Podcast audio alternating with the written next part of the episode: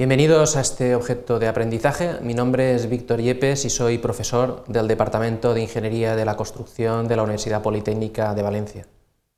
¿Sabéis que existen técnicas que permiten medir el trabajo, sobre todo para aumentar la productividad? Vamos a ver la medición del trabajo. Para ello, lo que pretendemos es, en primer lugar, entender cómo el estudio del trabajo puede mejorar la productividad. En segundo lugar, comprender el concepto de trabajador calificado y ritmo de trabajo. Y por último, aprender a calcular el tiempo tipo de una actividad.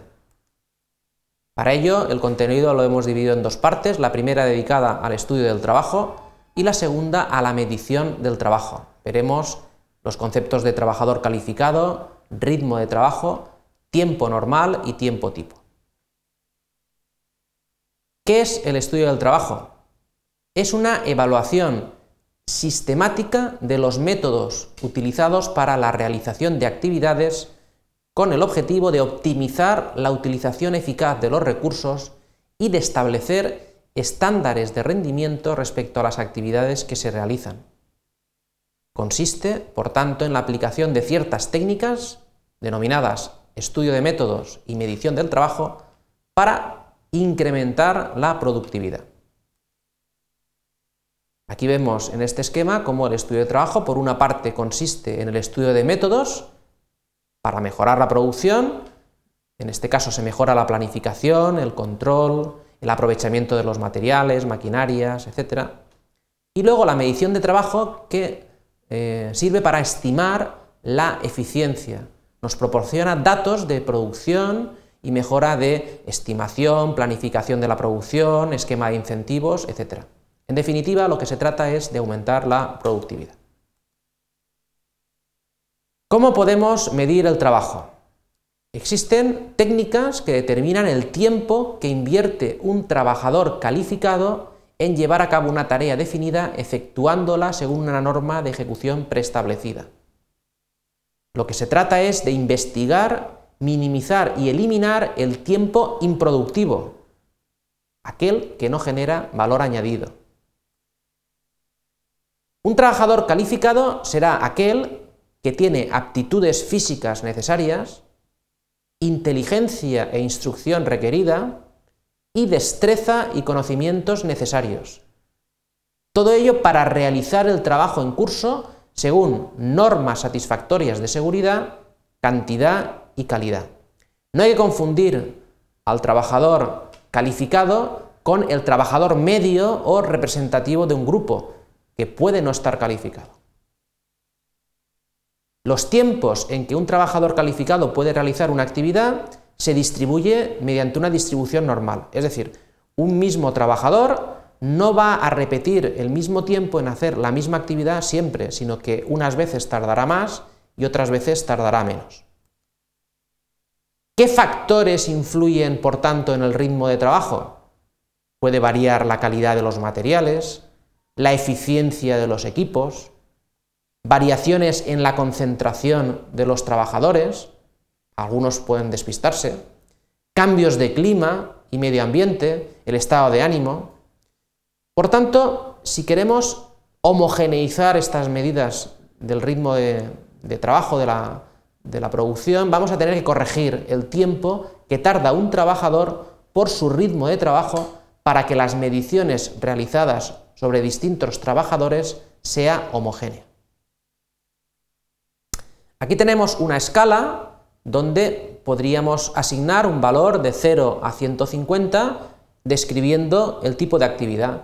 Por ejemplo, una escala 100 sería un trabajador activo, capaz, operario calificado medio, que logra con tranquilidad el nivel de calidad y precisión fijado. Podríamos encontrarnos con un trabajador extraordinariamente eficaz, rápido, concentrado, con un esfuerzo intenso, pero claro, llegar a estos eh, ritmos de trabajo que se consideran casi récords es casi imposible. Es como si estuviéramos andando o casi corriendo a una velocidad de casi 10 km por hora. En cambio, podríamos aplicar una escala de 50 a una descripción de una actividad muy lenta, con movimientos torpes, inseguros, donde eh, el trabajador parece dormido, sin interés por el trabajo. ¿Y esta escala para qué nos sirve? Pues sirve para estimar el tiempo normal de una actividad. ¿Cómo lo hacemos? En primer lugar, tomamos una serie de mediciones sobre la tarea que queremos estudiar. En segundo lugar, tomamos un tiempo representativo de las mediciones, eh, normalmente la media. Se valora el ritmo de trabajo de cada trabajador que ha realizado dicha tarea y corregimos el tiempo representativo por el ritmo de trabajo para estimar el tiempo normal. De forma que el tiempo normal sería el tiempo representativo por ese eh, factor eh, que hemos denominado ritmo de trabajo. Por tanto, para estimar el tiempo tipo de una actividad, partimos de unos tiempos observados, a partir de ahí establecemos un tiempo representativo, lo corregimos con, la, con el ritmo, con la actividad, llegamos al tiempo normal, pero es que luego, aparte, deberíamos suplementar, es decir, añadir tiempo debido a demoras, a necesidades personales, fatiga, interferencias, etcétera, para conseguir lo que hemos denominado como tiempo tipo. En este cuadro podemos ver un ejemplo de cómo se calcularía ese tiempo tipo.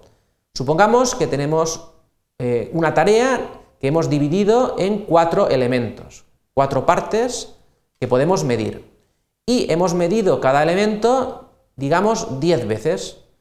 Aquí en el resumen podemos sumar los tiempos, calcular la media y multiplicar por ese eh, factor de ritmo y tendríamos aquí ese tiempo corregido. Podríamos hacer todo con los elementos y llegar a un tiempo eh, de 113,9 al cual habría que suplementar, digamos, 15 en función de, paradas, eh, necesidades del personal para ir al servicio, etcétera, y con ello conseguiríamos el tiempo tipo, en este caso de 128,9. Como conclusiones, podemos ver, en primer lugar, que el estudio de trabajo permite aumentar la productividad simplificando y aumentando la eficacia de las tareas. En segundo lugar, un trabajador calificado realiza una tarea según ritmos de trabajo variables que dependen de las circunstancias particulares. En tercer lugar, que deberemos homogeneizar los tiempos observados con el ritmo de trabajo para obtener los tiempos normales. Y por último, deberíamos añadir suplementos de tiempo para calcular el tiempo tipo de una actividad.